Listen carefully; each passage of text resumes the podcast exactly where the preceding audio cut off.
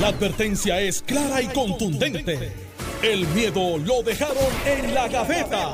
Le, le estás dando play al podcast de Sin, miedo, de Noti1630. Buenos días, representante Héctor Ferrer. Dijo, ¿cómo está? Muy bromeando, bien, bromeando. Arrancar la semana No, con un Halloween, poquito de humor. 31 Por eso, por eso. Hoy, por es- eso. hoy es día de Halloween. Carmelo creo que está eh, poniéndose el vestuario, porque Eso es. ya, ya debe estar eh, próximo a llegar. ¿Sabemos de qué que vamos, vamos, creo que era, creo que era de, de, de indio taíno. Ok, Vienen taparrabos. ok. Así que no se lo pueden perder, tienen que poner Noti1 TV para que vean eh, a Carmelo Ríos este, vestido de, de ¿cómo era Tura y el Taíno? No, no hagan, no hagan en su mente una idea de ¿Va a cómo, algo? de cómo se vería Carmelo vestido de indio en, en taparrabo y con arco y con Y sembrando. sembrando. pues eso, esas son la- las desventajas de llegar tarde, ¿ves? No, pero ya viene por ahí, me dijo que está, está cerca de la estación, hay un poco de tráfico, pero, pero que nada, como él tiene chofer, pues viene en la parte de atrás, pintándose la cara y eso. Así que ya mismo llega Carmelo Ríos. Bueno, representante, ah, eh, vamos a hablar más ahorita de, de la victoria de, de Lula en, en Brasil. Eh, pero antes vamos a los temas locales. Hay un, una intención legislativa de la mayoría eh, del Partido Popular Democrático de promover precisamente legislación para cancelar el contrato de Luma. Y el gobernador ya dijo que, pues, por el él va a revisar lo que se legisle, pero que estar cancelando contratos hacia el garete, eh, pues que no, que no funciona de esa manera. De hecho, el representante, presidente de la Cámara, Rafael Tatito Hernández, indicó que si el gobernador se niega a firmar esa legislación del contrato de Luma, pues que le va a costar en las elecciones. Llegó, llegó, llegó, Llegó disfrazado. vestido de Touré y el taíno ahí, Carmelo. Buenos días. Primero, no tengo chofer. Segundo, eh, primero, no tengo chofer. Segundo, quiero felicitar al que vino para la emisora en un Mercedes blanco que se de- decidió venir a 3 millas por hora. Y no se sabía la combinación del portón. Y yo, como que, tan, tan, tan. Y él, ¿qué? Y yo, que voy tarde, es el tal, tal, tal. ah, y falló dos veces. Así que estaba. Estuviste estaba a punto de bajarte, estuviste a punto de bajarte. No, la A- cosa es que yo como que se- ese me vio agitado. Y cuando le paso por el lado, adivina dónde se está parqueando. Al lado de mi huevo. Así que venía para uno de Radio Grupo. Bueno, pues bienvenido, buenos días. Buenos días, tío, buenos días. Saludos a Héctor. Pues hablaba de, de, de la de el, el representante Rafael Tatito Hernández dijo que si el gobernador se niega a, a firmar cualquier legislación que vaya en la dirección de con- el cancelar el contrato de Luma eh, le va a costar en las elecciones. El gobernador dijo a mí a las amenazas veladas conmigo no funcionan. Bueno, como estamos en Halloween, ¡buh, qué miedo! Creo que Fortaleza están poniendo tormentera. Este, han redoblado la seguridad ante la amenaza inminente de Dadito Hernández. eh, y Puerto Rico está temblando. Eh, por- el puesto de estar en el, el mood de, de Halloween. Mira, Tatito es capaz de que va a Halloween y, y dice trico treat, no le dan ni dulce. O sea que él no tiene ese caudal este, político de poder reclamar autoridad ni liderato más allá de ser un estorbo público político. Eso lo digo yo, no lo dice Héctor Ferrer Jr. Político. Es un estorbo político, público político, ¿sabes? Hasta los otros días no se hablaba con José Luis del Mau. eh, hasta los otros días eh, todo el mundo sabe cuáles han sido sus técnicas. Así que quien tiene un caudal político expirado es Tatito, aún dentro del Partido Popular. Eh, y, y esos son los hechos, eso no lo digo yo porque soy PNP, esos son los hechos de lo que ha sido medido y el dentro del propio partido lo que ha sido este discutido. De hecho, creo que hizo una aplicación para coger chavo para el Partido Popular y no ha recogido, lo que ha recogido es hambre y sueño. No llega ni a dos mil pesos. Así que mira el apoyo que tiene este señor dentro del Partido Popular. Si Héctor Junior hoy, Héctor Ferrer Junior, hoy pone la aplicación, recoge cuatro veces más que Tatito. Eh, así que, habiéndote dicho eso, las elecciones son a dos años, se mide por trabajo, desempeño, credibilidad. Tatito tiene un problema en eso, tiene déficit. Y veremos a ver qué pasa en la campaña y qué pasa en el Partido Popular.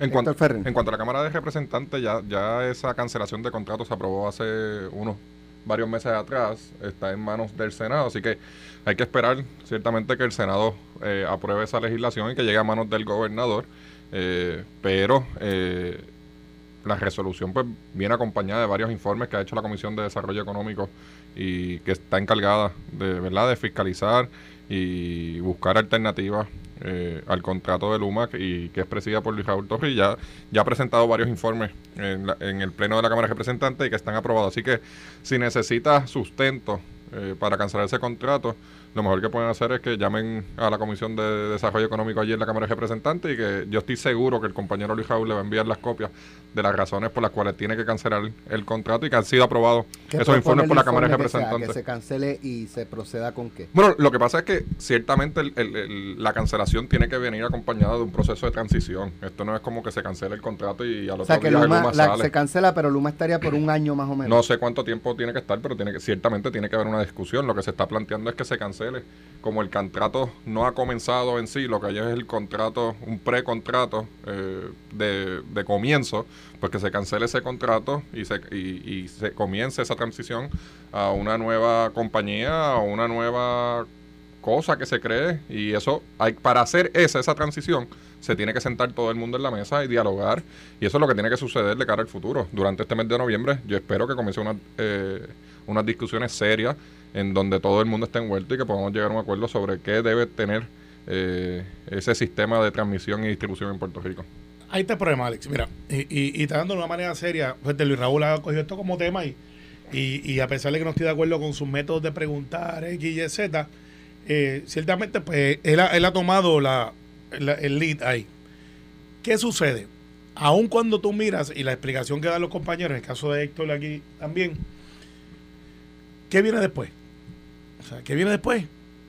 Se cancela, ¿qué viene después? No te pueden decir porque no existe. Entonces, mira lo que, lo que está pasando. Ya de Luma no se habla hace como Alex, ¿te acuerdas? Hace como dos semanas venía diciendo como que pasó. Sí. Y Luis Raúl aquí, que Noti1 dijo que ya él no estaba en esto de cancelar el contrato. Claro, cuando él hizo el informe él estaba en, en su rally. Pero ya Luis Raúl, el de dos semanas para acá, ha dicho, mira, no, si no cancelan el contrato, es un hecho entonces de, de que hagan su trabajo. Bueno, pues siempre se ha dicho eso. Vino la secretaria de Energía de Puerto Rico. Viste que la secretaria no hizo un señalamiento. sindicalizaron el proceso de, de recuperación Sí, de energía en sí, Puerto lo hicieron, Rico lo hicieron, lo hicieron. Este, es las cosas como son. La sindicalizaron, lo federalizaron. Este, pero ¿sabes qué? Los chavos lo están poniendo ellos. Así que No, no, pero, Eh, pero esa es la ineptitud de, de la administración del Partido Nuevo Progresista. No, en, es que no tiene que ver porque el humano no han trabajó fracasado, Pierluisi. han fracasado en la recuperación Bueno, y, ya que- y, ya pues, que- ya tuvieron que- que, federalizarle ya el, que, el ya que brincaste para el charco, pues vamos a nadar en él. No es así. No es así. Luma no llega porque Pedro Pelici la trajo. Luma no vino porque la trajo Wanda Vázquez ni Ricardo Rosselló. Estamos en una ley de quiebra. Esto no se habla mucho, pero es la verdad, Alex.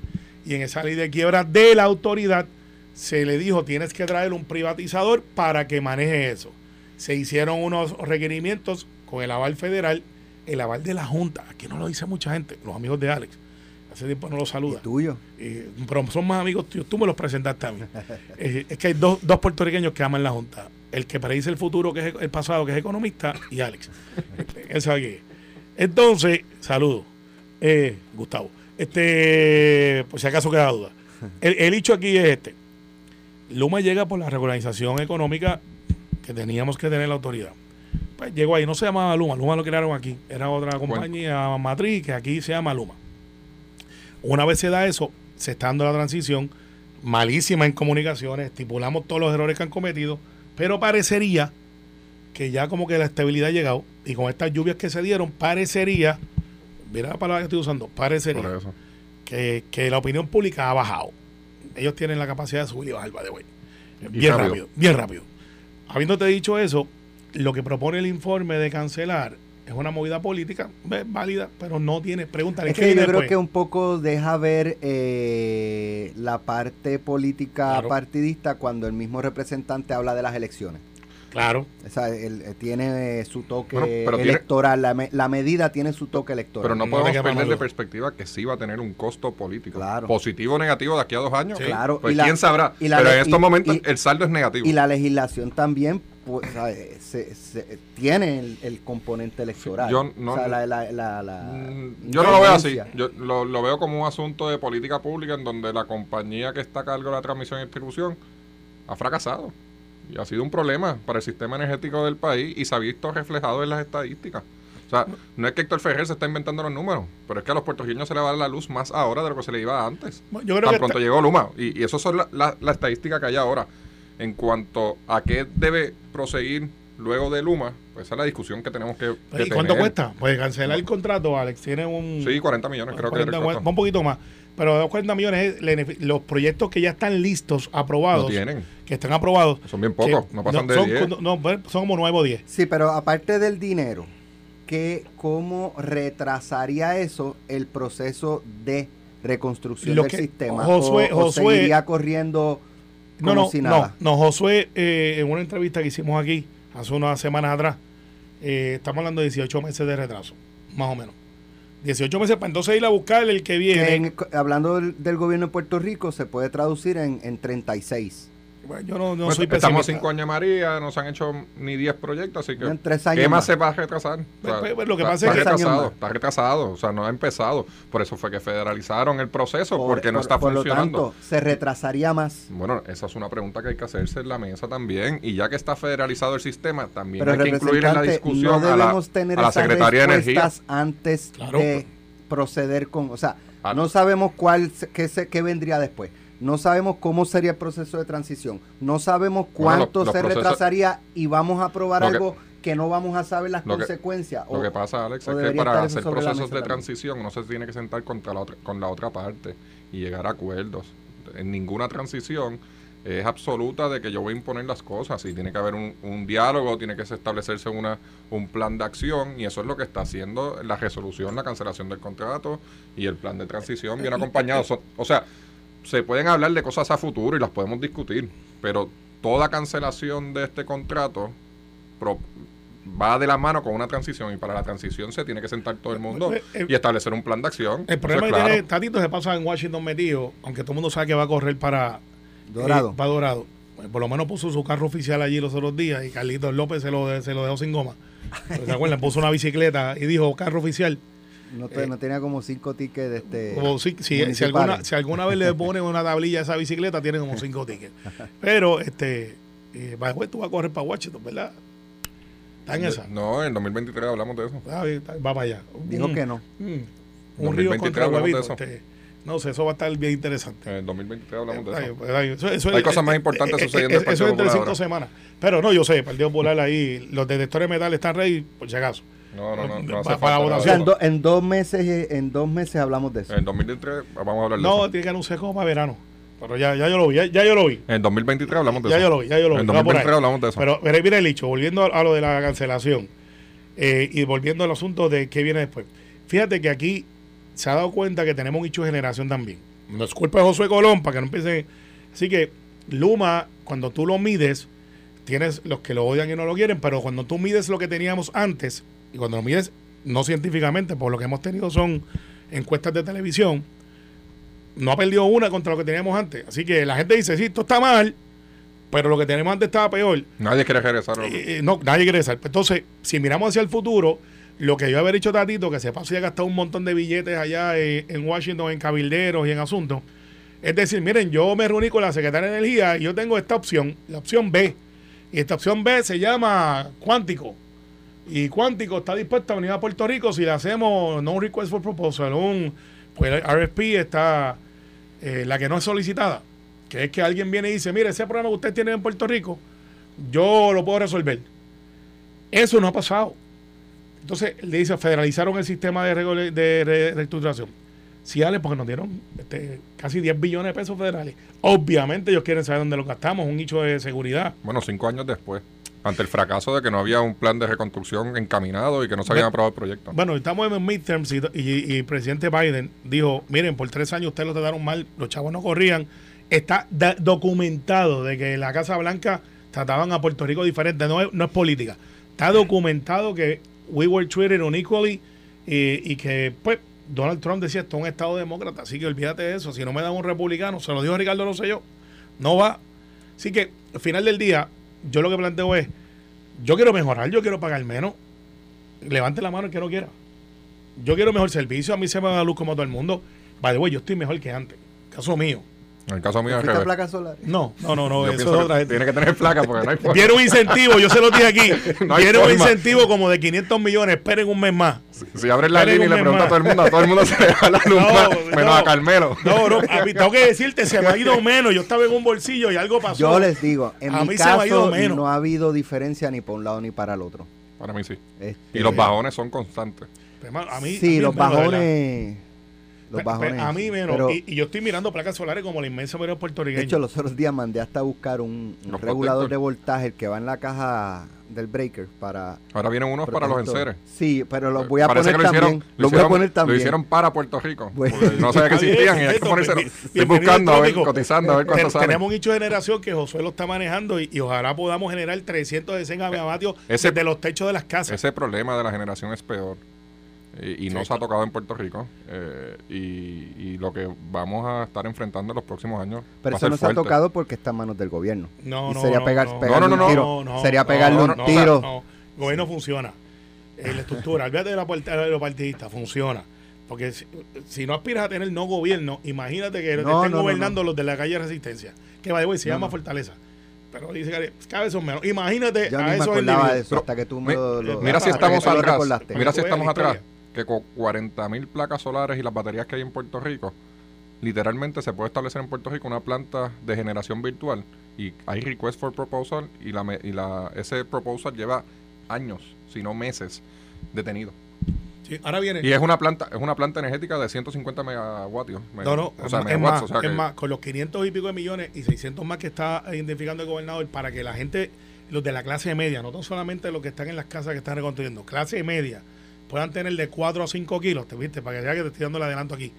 Eso es algo que va a, a- va a tener el efecto de crear como 300 megavatios, que es como si fuera una planta generadora. Es que tú puedes crear una planta de generación virtual. O sea, ya sí existen, en los Estados Unidos hay. Hay un request for, for proposal en la, en la Autoridad de Energía Eléctrica, en el negociado, que no se ha movido. Y ya hay No se- compañías interesadas Sí. en traer la planta de generación virtual. Y eso es y aparte. literalmente es escoger cuál es la compañía y cuál es la que funciona. Y eso es aparte. y ahí hay 150 megawatios mañana. Y eso porque es- no, es, no, es, complicado activar el sistema. Y eso es aparte de lo que yo le estoy diciendo a usted de los 500 millones que vienen para que usted cuando vaya a comprar sus placas solares tenga un incentivo del gobierno y los de la clase media van a estar incluidos. Ese es el, plan de infraestructura de de Biden, ¿verdad? infraestructura ya está, ya está, ya hay 600 millones, ya en caja, como quien dice, se van a usar cuáles van a ser los detalles pronto, se enteró aquí primero, Eh, pero usted, Alex Delgado, eh, no, Alex está pillado, está en un apartamento ahí, pero Somos los dos, que vivimos en casa, pillados. ustedes dos están pillados, es más para nosotros.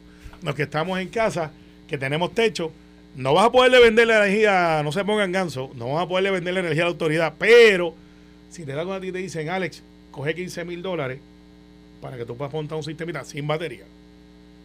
Y, y tú puedes decir, pues, Bueno, y tú financias la batería. Claro. exacto. Como quiera vas a pagar menos que lo que le pagas a la los de la autoridad. clase media. Lo de la- importante es establecer las baterías para poder conectarlo a la planta de generación virtual y en horas pico esa planta entra y puede eh, balancear esa demanda y oferta. Pero y, por y el- funciona. pero por hay el estados día- y regiones en los Estados Unidos que la está utilizando. pero por Ya. el día que tú y yo estamos trabajando, Alex también, tú generas, estás generando, y entonces eso se va para el grid. Y podemos generar un montón, y eso le quita a Josué de quitar la- la- las plantas estas malas que, que nos cuesta un billetal. Eso, mira, me da pena, no me está escuchando Ya, ya te, te bajé ayer, adelantaste el No, plan. no, eh, eh, No, adelanté es el plan y- quiere, quiere ir al Adelantaste el aire. plan. Eh, Dañó no, la eh, conferencia eh, de al prensa. Eh, eh, para que sepa, el gobernador me está llamando por otro lado. Dañó la Eh, conferencia de prensa. Le voy a decir eh, Bueno, estoy al aire, te cuando salga en la pausa. No, ponlo en speaker. No, no, no. Ponlo en speaker ahí. Lo, No todos los con días. Es que yo siempre hablo con él como a las cinco y pico de la mañana. Hoy me extrañó que no me llamara. Parece que digo, hey, Carmelo, no adelante la noticia. Esa es la conferencia de prensa de la semana. Tenemos Pero que se ir a- llama sin miedo del programa. Tenemos que ir a la pausa. Regresamos en breve. Vamos a hablar de Brasil. Estás escuchando el podcast de Sin, miedo, de Noti1630. Y, y también salió electo para la cárcel este eh, y sólido un a- por tribunal nueve luego, años. y un- luego un tribunal lo Sí, pero, pero no fue porque no probaron, este, fue, fue por cuestiones técnicas, de si había jurisdicción eh, y ese tipo de cosas. Eh, pero los señalamientos de corrupción fue de haber aceptado sobornos de compañías contratistas de o, eh, Obredec, la, la petrolera, y sobornos, propiedades y ese tipo de cosas. Estuvo, de hecho, estuvo preso un buen rato. Y entonces luego el Tribunal Supremo, un juez del Tribunal Supremo, eh, eliminó la, la condena. Una de las cuestiones técnicas era que habían casos pendientes por las que lo escarcelan. Es porque había casos pendientes y hasta que no, o- hasta que no se viera todo, eh, en definitiva, pues entonces no procedía la, la encarcelación. Eh, pero corre para presidente nuevamente ante Jair Bolsonaro, un presidente, un Donald Trump. De hecho, Donald Trump lo endosó. Donald Trump brasilero. Sí, Eh, sí, un lo Donald endosó. Trump. Lo endosó. Un Donald Trump brasilero, exacto. Eh, Eh, una quizá- figura quizá- muy controversial, una figura eh, que, que, pues cuestionaba lo del COVID, bueno, idéntico a, a Trump, eh, No hablaba inglés, hablaba menospreciando- portugués, es la única diferencia. menospreciando eh, distintos sectores, eh, ¿verdad? Personas eh, de escasos recursos, de su eh, eh, color de piel y todo ese tipo. Una, pe- una figura bien controversial, bien controversial, pero a pesar de eso, casi gana. O sea, Lula ganó por 1.8%. Lula, eh, ¿verdad? Este, En segunda eh, vuelta. en- Sí. Ah, en segunda vuelta, es importante. Para los que les gusta dar vueltas en la que democracia. no esta se vislumbraba porque se entendía que Lula iba a ganar, iba a barrer en la 50%. primera en la primera vuelta, no fue así y, y por poco se lo limpia a Bolsonaro eh, con todo lo, lo- lo- ¿verdad? Lo, lo- que en contrario a Estados Unidos yo creo que el margen de Biden sobre Trump fue fue mayor, ¿no? Bueno, en el colegio electoral le dio pasta y queso. Sí. Sí, sí, sí. eh, bueno, yo una, una Eh, como dicen acá en Puerto. Rico. Pero, eh, ¿qué plantea esto para, para Sudamérica? Eh, no, no es la primera vez, ¿verdad? Que, que, que- que ocurre esto. De hecho, escuchaba esta mañana al, al- al profesor Ángel Toledo, eh, ¿verdad? Normando le preguntaba, ven acá, ¿por, ¿por qué últimamente vemos estas elecciones de los las extremos? Los extremos Porque está la polarizado. extrema ¿no? izquierda o la extrema derecha.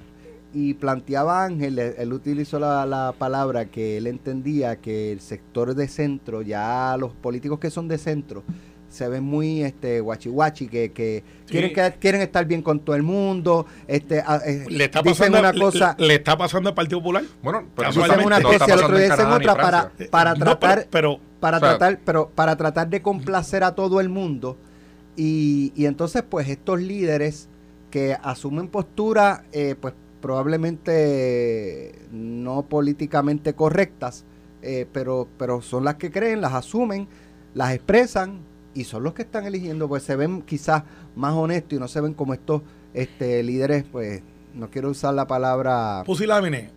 Eh, Buscones. eh, no, no, no, son buscones. buscones en el sentido de, que dicen cosas para buscar votos y, Mi- y- miden, miden los hechos y, y, y, para saber los números toman decisiones. ¿Qué les parece eso? Y hay quien plantea que, que, que eso es lo que viene para Puerto Rico. Quieren- no, No, mira, yo, mira. yo creo que lo preocupante de Brasil es que Bolsonaro al día de al día de hoy, a, a esta hora, a las 9.35 de la mañana, No hecho- aún no ha reconocido no la ha derrota. nada. Así que Creo eh, que Duimundo va de camino para allá a ayudarlo y creo que con eso va a ganar. Ajá. eso, es, Eh, eso es bien preocupante en Brasil, donde hay, hay una violencia que que, ha aumentado con, con Bolsonaro. Eh, pero estás viendo lo que estás diciendo, Alex, que en el mundo entero se está polarizando. En Estados Unidos está ocurriendo, en Europa está ocurriendo y en Latinoamérica también. Pero estamos viendo unos ciclos normales en el mundo. O sea, en Europa ahora está ganando la derecha. En Latinoamérica está ganando la izquierda nuevamente. Pasó en Chile, pasó en ahora Pero en en, Brasil. muchos pa- en, en, en Sudamérica sí, en la mayoría, pero por ejemplo, este eh, Brasil pasó de la izquierda a la extrema derecha Pero- y ahora vuelve Pero a son la izquierda. ciclos, son ciclos. En los 90 era la izquierda en Latinoamérica. Chile- Luego Chile en los se fue- 2000 ah, se mueve a la derecha y empieza Chile se fue a la extrema izquierda Sí. y, y ya a- en menos de un año, yo creo, o, o en un año más o menos, el presidente ha cogido 20 mil palos. El último fue a nivel electoral, Son- promoviendo una reforma Son- y el pueblo le votó en contra. Son ciclos electorales que, que están ocurriendo en el mundo eh, y van a seguir ocurriendo. Este, y más con el tema de la polarización en los Estados Unidos, en donde Puerto Rico pues tiene una relación política, económica y social. eh, y y- y va, va a pasar lo mismo en Puerto Rico, en el sentido de que eh, va, van- vamos a tener que tener eh, políticos y funcionarios públicos que, que se atrevan a expresar y establecer dónde están. Eso es lo que quiere conocer el pueblo todo el tiempo. Y aquellas personas que se dejen guiar por encuestas, pues van a sufrir las consecuencias, porque Claro, las claro. encuestas son herramientas de trabajo, no Sí. es para establecer posiciones. Cuando uno establece posiciones a base de encuestas, va a costar eh, cuando uno está hablando cómo defenderla. Bueno, no puedes, no puedes, no puedes determinar la agenda, es el problema con eso. Porque entonces ya no es tu agenda, es la agenda de lo, de lo que es la opinión pública. Y la opinión pública también se controla con otras agendas que tiene que ver diversos factores. Pero mira, de hecho, una aclaración para récord, la gente de 001 generación eh, me dice que no se federalizó, que el estatal va, en la cuestión de la energía eléctrica, que el estatal va a ser el, gobierno y, y, lo que tiene que ver la coordinación federal es allá federal. Así que eh, dicho, colabora con nosotros de vez en cuando y nos escucha todo el tiempo. Agente 001 Generación.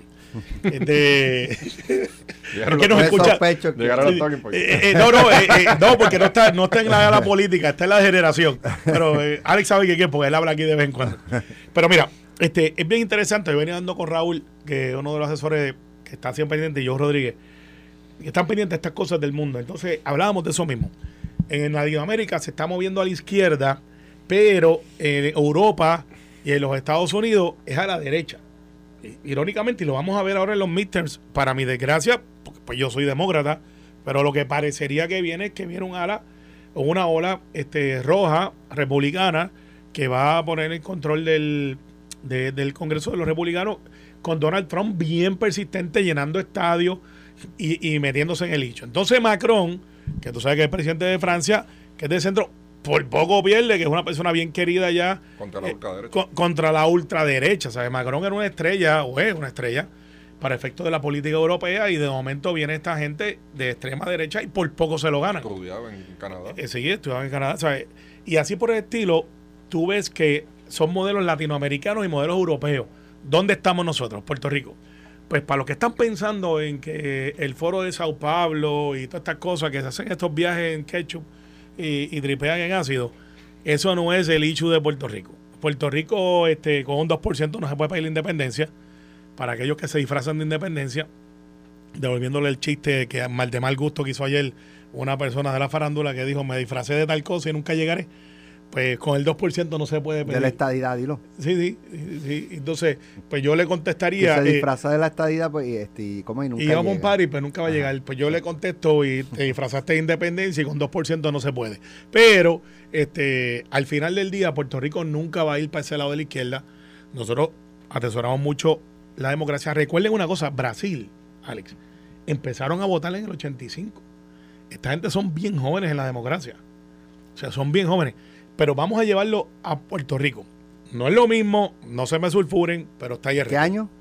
En el 85 empezaron a votar. No es lo mismo, no se me sulfuren, pero aquí va el análisis.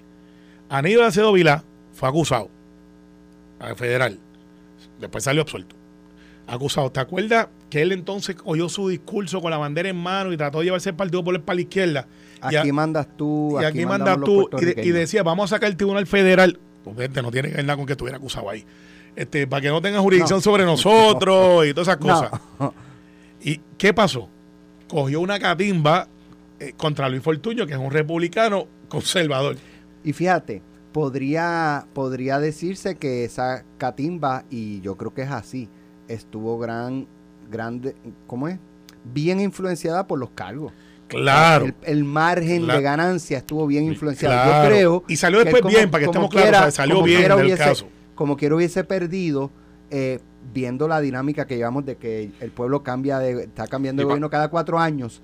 Eh, pero ciertamente eso tuvo una influencia. Ahora bien, después de haber sido eh, declarado no culpable, corrió para la presidencia del partido y cogió una pela dentro de su partido. Una salsa. O sea que, y ahí ya, había sido declarado no culpable. Pero también tiene que ver el contexto económico y social que estaba ocurriendo. O sea, venía una crisis, pasó en Estados Unidos también. Que pero su postura era, no era la de tu papá en paz ah, No, no, pero que quiero dejar claro que eh, no eh, todo se ve tampoco a, los cargos. Claro, pero, había, había una crisis económica tanto en Puerto Rico como en Estados Unidos. Estaba comenzando la crisis del housing, económica. En Estados Unidos pasa lo mismo. Bush, eh, que McCain sustituye a Bush y pierde la elección. Obama gana con una política pública bastante distinta a lo que ya estaba en los Estados, Estados Unidos. En Puerto Rico pues Fortuño, un ultraconservador sí, de, derecha, económica, derecha, pues gana, pero también Estados Unidos un cambio y fue fue hacia el otro lado, así que no, Sí, pero, el caso de Aníbal cuando trató en Puerto Rico de meter la agenda de que somos para la izquierda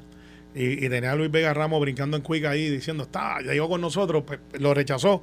Y aún dentro del Partido Popular ese movimiento de izquierda no tiene el aval de la mayoría de los populares. Eh, y ese la- eso, eso está medido. Partido de centro. Sí, partido de centro que han tratado de llevárselo para la izquierda. Pero por eso es que Tatito sale corriendo y dice, yo soy de derecha y, y estas cosas. Por eso es que Héctor Ferrer, en aquel momento, presidiendo el partido, se lo lleva para la derecha, no se lo lleva para la izquierda. Y así por el estilo. Pero en qué términos, o sea, hay que, también hay que hablar de que, en qué términos. O sea, Bueno, que no era antiamericano, no era este, era relación, era este, sí, vamos a hacer un pacto, pero no decía, vámonos a, hacer una república. Que esa no es la, el- la ideología que se discute en estos países. Claro. De, cuál es la relación que quieren tener No, con no, allá es, somos nosotros. Económico. y- económico. Y- económicos. Y, y como dicen en el campo, que hay para mí. Eso es lo que hay. El elector le quiere hacer esa pregunta, pero también le gusta la estabilidad Claro, política. eh, claro. Y entonces, pues, para aquellos que sueñan con que Rubén Berrío va a juramentar, pues no les va a pasar. Tampoco Juan, tampoco María de Lourdes, porque nosotros no somos de esa clase de cultura. No somos más un modelo europeo. Ya que a la gente le gusta decir los modelos, pues más europeo. De centro-derecha. Eso es lo que somos. No cabe la menor duda. O sea, ustedes no ven aquí eh, eh, la- e- ese tipo de, de posibilidad. Mientras tengan los líderes que tienen, los que no pagan contribuciones, los que eh, mientras el, grupo de la izquierda tenga los que no pagan contribuciones, los que creen en murciélago, los que son bajitos en estatura y en pensamiento también, mientras estén este, pensando en, eh, eh, en los pajaritos preñados y que las alianzas funcionan siempre y cuando votes por mí, no hay break, no tienen break. Ah, vamos a unirnos, vota por mí. Se llama el yoísmo. Bueno, yo, yo, yo creo que mientras eh, continúe el discurso que tiene, se le va a hacer bien difícil llegar a la gente. Sí tienen una fortaleza en la juventud, pero la, siendo parte de una juventud, pues nos gusta eh, las, las cosas distintas a las que existen y siempre queremos cambios. Así que en, en, aras de, de verdad, de, buscar al- algo en que los pueda ayudar, pues esa es la única manera que, que- que- que pueden cautivar votos. Eh, pero no, no los veo, en los, en el- por lo menos en el próximo cuatrienio, a dos años de elecciones, no los veo ganando. ¿Ustedes creen que, que por ejemplo, eh, si se diese ese junte de, de Victoria Ciudadana y del Partido Independentista puertorriqueño, eh, se, se plebiscitarían las elecciones? O sea, la campaña principal en contra de ese junte por parte del PNP y del PPD sería que, que eso es un paso hacia la independencia, ¿o no? Bueno, lo que pasa es que ellos, ¿O no lo sería? ellos representan la independencia. Sí. No, no, eso no se puede tapar. O sea, Ah, no- aunque trataron Pero ellos podrían decir, ellos podrían decir sí, pero, pero las elecciones, eh, el el estatus no está, no se está votando aquí por el estatus, esto es para administrar. o sea, que se van a convertir en lo que siempre han criticado. Bueno, un, un partido de, de, de- de todos menos primero, nada. primero serían, eh, sería el bipartidismo, No, de- No, pero de, de izquierda. Eh, Ellos son diferentes, pues, son Alex. No diga eso. No diga eso, ellos son diferentes. ellos, no, la regla no, la, no le aplica a ellos. Eso, eso es solamente para Popular y PNP. Para ellos no, ellos son otra cosa. O sea, mire, mi hermano. Como dice el talibán de 8 a 9 aquí. como dice, mire, mi hermano. Esta gente son como una mata de parcha que yo tuve que tumbar este fin de semana en mi casa. Que la sembré pensando que iba para la pergola y se me apoderó de todo el patio. Están más regados que una mata de parcha. Así que los que son de campo saben lo que yo quiero decir. Y entonces el problema que tienen es que el partido tendría un nombre. El yo-yo. Yo, yo, yo. Fíjate que ellos no hablan de los demás. Es de yo. Entonces, pues así no se puede. Si usted vota por el Partido No Progresista, usted vota por un movimiento de estadidad e igualdad. Eso está escrito. Ahí va. Es que tratan de decir que caben todos. No. Usted vota por el PNP, usted cree la igualdad y estadidad. Si usted vota por el Partido Popular, pues aquellos que sobrevivan, pues veremos a ver dónde queda ese partido. Pero por lo general son de una relación de, con los Estados Unidos, aunque hay un grupito que quiere separarse. Si usted vota por Victoria Ciudadana, usted vota por el fanatismo de aquellos que se idol- idolatan a aquel mismo y se miran en el espejo.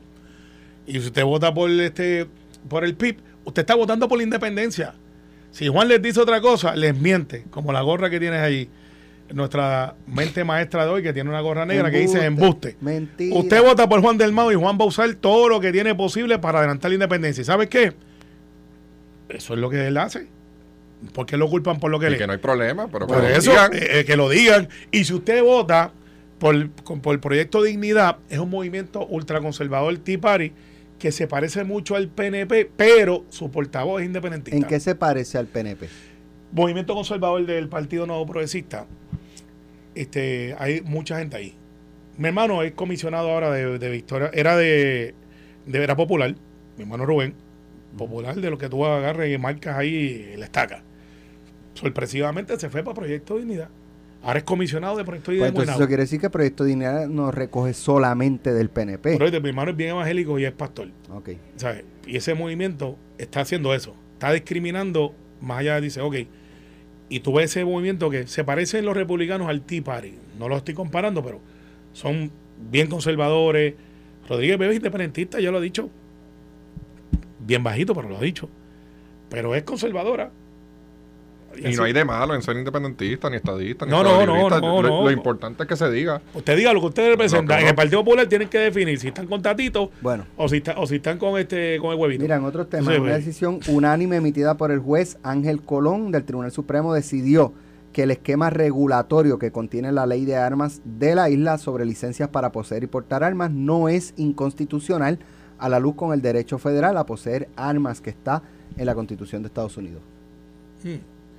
Esa no la vi venir, como ustedes saben, aquí este Dice- programa es impromptu. eh, Con, con su determinación, el alto foro revocó al Tribunal de Apelaciones que había declarado inconstitucional el esquema de licencias en un caso en el que tres individuos acusados de poseer armas sin licencia habían levantado como defensa que requerirles licencia Ok, era una violación a su derecho federal bajo eh, la segunda enmienda de la Constitución a poseer y portar armas. El requerimiento de licencia para poseer y portar armas en Puerto Rico, al igual que sucede en otras jurisdicciones de la nación, solo persigue la política pública de cero tolerancia contra el crimen, lograr que las agencias del orden público sean más efectivas en esta lucha y promover mayor seguridad y bienestar público para el pueblo, concluyó el juez Colón. Hay que leer la decisión, pero a todas luces luce que es la correcta. El Estado, dentro de su poder de police power o el poder del Estado, puede regular y establecer cuáles son los criterios a seguir de un derecho constitucional. y Sin está- chocar con la constitución de Estados es Unidos. que eso está decidido ya por, hasta por las cortes federales, que los gobiernos sí pueden establecer unos parámetros para eh, el control, Regular. para regular la- las armas. Y, Sí. y ese debate está bien vivo en Estados Unidos. Sí, sí, mira, de hecho, como tú sabes, las últimas dos leyes del arma yo tuve que ver. La, la anterior era mía junto con un grupo. La segunda, crédito para Nelson Cruz y Henry Newman. Yo metí un montón de enmiendas porque es un tema que me apasiona. Y yo protejo la segunda enmienda. Pero eso es un caso que estaban llevando aquí un grupo de ciudadanos también, por otro lado, civil, planteando eso mismo. Yo no necesito una licencia para ejercer mi derecho. Pero ciertamente eh, el, el- el- interés del Estado de que ese derecho que tú ejerzas no pueda tener otras repercusiones, entra de seguridad, entra entre un montón de cosas. Me parecería que sería interesante leer la opinión, no la he leído, pero me parece que es la correcta. O sea, tú no puedes andar por ahí al wipipío. Al final del día había gente que decía, y había un periodista, amigo mío, way, Jorge Seijo, que estuvo mucho tiempo cargando su revólver, lo que le dicen open case. Open case es que usted la enseña, como en Texas. Usted la puede tener como los vaqueros. Pues en Puerto Rico es. Eh, en Puerto Rico es por debajo de la ropa y que no se vea. Y Jorge una vez yo le pregunté que por qué hacía eso si era ilegal y ver quién más resta para ver si llevo el caso. Nunca lo arrestaron, que yo sepa. ¿sabes? Pero es la manera, nada más que ayuda un poquito, que mide como 6'3 y era, y era Special Forces y, y, y- y lo que conocemos a Jorge Sello, saludo donde quiera que esté, amigo mío personal. Eh, era, era controversial. Así que hay un grupo que trató de hacer eso. Unos que se fueron para el sur porque encontraron un juez, Alex. En Salinas, O sea, encontraron un juez municipal. municipal que era pro arma y se fueron para allá y dijeron, aquí está el casito de nosotros. Y el juez dijo, qué bueno, usted, yo soy de lo suyo. Y eso fue subiendo. Eh, Ariel de Codepola se, se pasaba llevando muchos ¿Sabes que en, en Canadá, hace el lunes pasado, el Claro. anterior, ya entró en vigor la ley que prohíbe el, el comprar armas? Eh, hay unas exenciones, eh, pues por ejemplo, personas que ya tienen eh, armas, personas que estaban en el proceso De antes hecho, de que se... alrededor del mundo, muchos países prohíben el que los ciudadanos eh, puedan tener armas. Son pocos los casos que permiten que los Sí. ciudadanos porten las armas y Estados Unidos por su trayectoria histórica y la constitución es que se permite. eso- histórica, histórica, histórica. de... el- Sí, sí. Y, y de revolución y de, la claro, de los Asociación Nacional de. Rifles, No, y no- y no. Pero viene desde el 1700. Sí, pero cuando la 84. milicia, este, el otro, la en Puerto. Rico vamos a tener el Ah, armas. Por eso no. Eh, yo- yo creo que donde yo he cambiado de postura, yo era de los que decía, no me restrinjan mis derechos, los derechos no se negocian. Pero viendo lo que está pasando, los rifles de asalto eh, no son necesarios para la defensa. Eh, No lo son. Pero eh, aquellos que lo tienen dicen, sí, porque tú no lo tienes. Y es verdad. Es verdad. Pero este, yo creo que si es ejercer los derechos, Puerto Rico es un tanto conservador ahí. Muy Hemos- conservador comparado con Estados Unidos. eh, hemos avanzado, aquellos que queremos en la segunda enmienda, en tener una ley que ahora no tienes que ir al tribunal, un fiscal que no te conocía tenía que decir si tú eras capaz o no, solamente con mirarte. Eh, eso es muy avanzado. Pero eh, la responsabilidad social del Estado todavía está ahí, de supervisar, de que pues ustedes a su derecho, pero tampoco para que ande por ahí a lo loco. Yo concuerdo con, con Carmelo, yo vengo de Arizona, de estar dos años en Arizona, y allí tú entrabas a Walmart y Sí. tenías la pared llena de, de armas y balas. Mi primer rifle yo me lo compré eh, eh, en una entras, tienda. Lo coges, lo llevas, lo pagas, te hacen el background check de Sí, AFT, de AFT. eh, Yo compré mi primer, llevas. mi primer rifle a los 19 años en Florida. Fui a una tienda por el departamento. Aquí la tienen, pero aquí no están. Me hicieron el background check allá en Tallahassee. Y me dijeron, venga a buscarla.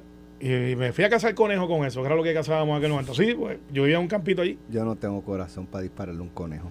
Eh, bueno, Esto fue, el podcast de Sin, miedo, de Noti1630. Dale play a tu podcast favorito a través de Apple Podcasts, Spotify, Google Podcasts, Stitcher y notiuno.com.